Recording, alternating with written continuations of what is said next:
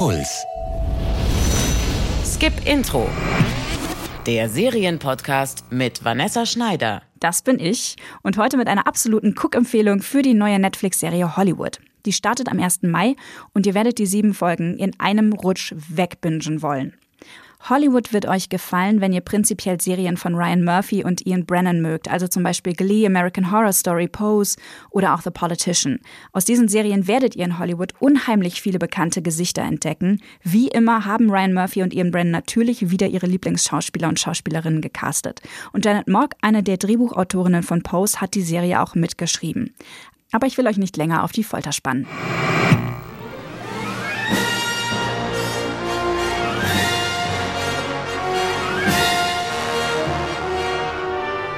Hollywood. Wer es hier schaffen will, kann seine verklemmten Moralvorstellungen an der Garderobe abgeben. Spätestens, wenn einem das Geld ausgeht, so wie dem Schauspieler Jack Costello. Er kommt als Tankwart getarnter Callboy der Hollywood-Elite näher, als er es sich erträumt hatte. Eine seiner Kundinnen ist Avis Amberg, die Ehefrau eines der mächtigsten Studiobosse. Es ist das Jahr 1946 und als ihr Mann plötzlich ins Koma fällt, ist das der Anfang einer kleinen Revolution in Hollywood. Avis nutzt ihre neue Machtposition aus, verbündet sich mit den anderen Frauen im Studio und lässt schließlich sogar die Hauptrolle in der neuesten Produktion an eine junge Afroamerikanerin gehen. Dazu kommt, auch Archie, der Drehbuchautor, ist schwarz, der Regisseur Raymond philippinischstämmig und Rock Hudson, einer der aufstrebenden Stars im Film, ist schwul. Nach den alten Hollywood-Regeln also ein vorprogrammierter Flop. Aber Avis geht das Risiko ein. The picture will face a boycott. Production on our slate of films will grind to a halt. This studio, as well as everyone who works here, will become a target of the Ku Klux Klan. That's the long and short of it. Diese Geschichte ist nie passiert, aber sie hätte passieren können. Und zwar ausschließlich im Jahr 1946, eine Art Vakuumjahr zwischen dem Ende des Zweiten Weltkriegs und dem Beginn des Kalten Krieges. Der US-Senator Joseph McCarthy schürte nach dem Zweiten Weltkrieg die Angst vor den Kommunisten und sorgte mit einer Hexenjagd dafür, dass Homosexualität mit einer abweichenden Gesinnung gleichgesetzt wurde. Tausende verloren durch willkürliche Denunziation ihrer Arbeit und Familien, darunter auch viele Kreative in Hollywood. Leider musste ich mir diesen geschichtlichen Kontext mühsam zusammengoogeln, aber immerhin konnte ich danach die Arbeit der Serienautorinnen noch mehr wertschätzen. Die Serie Hollywood vermischt Fakten und Wunschvorstellungen in einem berauschend schönen Ausflug in die Glanzzeit der Filmhauptstadt. Im Rampenlicht stehen nicht die großen Stars der Epoche, sondern die, die in Vergessenheit geraten sind, weil ihnen wegen ihrer Hautfarbe, ihrer Sexualität oder ihres Alters die große Karriere verwehrt blieb. Bei allem Optimismus erzählt die Serie aber auch viele kleine Geschichten über die großen Ungerechtigkeiten, die das System so zuverlässig produziert wie Blockbuster. Avis und ihre MitstreiterInnen sind AußenseiterInnen, die sich trotz ihrer vermeintlichen Unterschiede gegenseitig stützen, schützen und zusammenhalten. Allein diese Figurenkonstellation ist eine echte Ansage. Ryan Murphy und Ian Brennan, die Macher dieser Serie, glauben aufrichtig daran, was die Charaktere immer wieder predigen. Hollywood hat Macht und trägt Verantwortung für die Gesellschaft. Sometimes I think folks in this town don't really understand the power they have.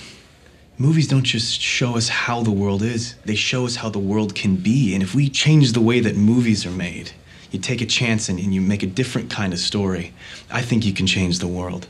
Filme können die Welt verändern, sagt Regisseur Ray in einer Szene. Das kann man naiv und gefühlsduselig finden, aber es steckt auch viel Wahrheit darin. Die Serie ist ein liebender und zugleich kritischer Blick auf die Hauptstadt des Films und das oft schmutzige Geschäft, das sie am Leben hält. Hollywood hofft zwar auf eine bessere und gerechtere Zukunft, aber endet bittersüß.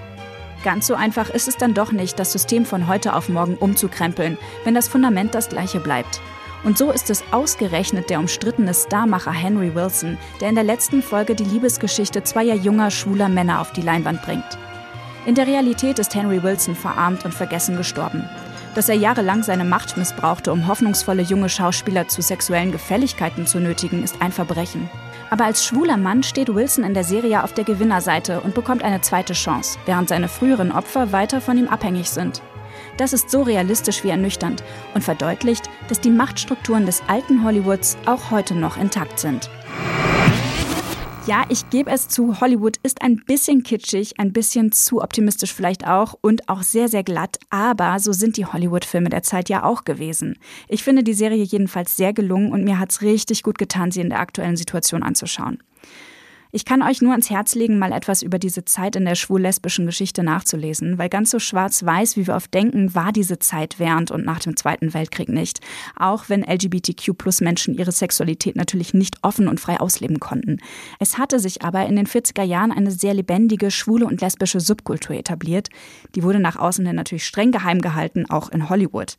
Ein paar Links zu den geschichtlichen Hintergründen und Quellen habe ich euch in die Shownotes zu dieser Folge gepostet. Die findet ihr, wenn ihr auf die Details zu dieser Folge klickt.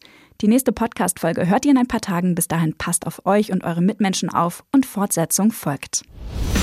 Jede Woche neue Serientipps auf deinpuls.de slash skipintro.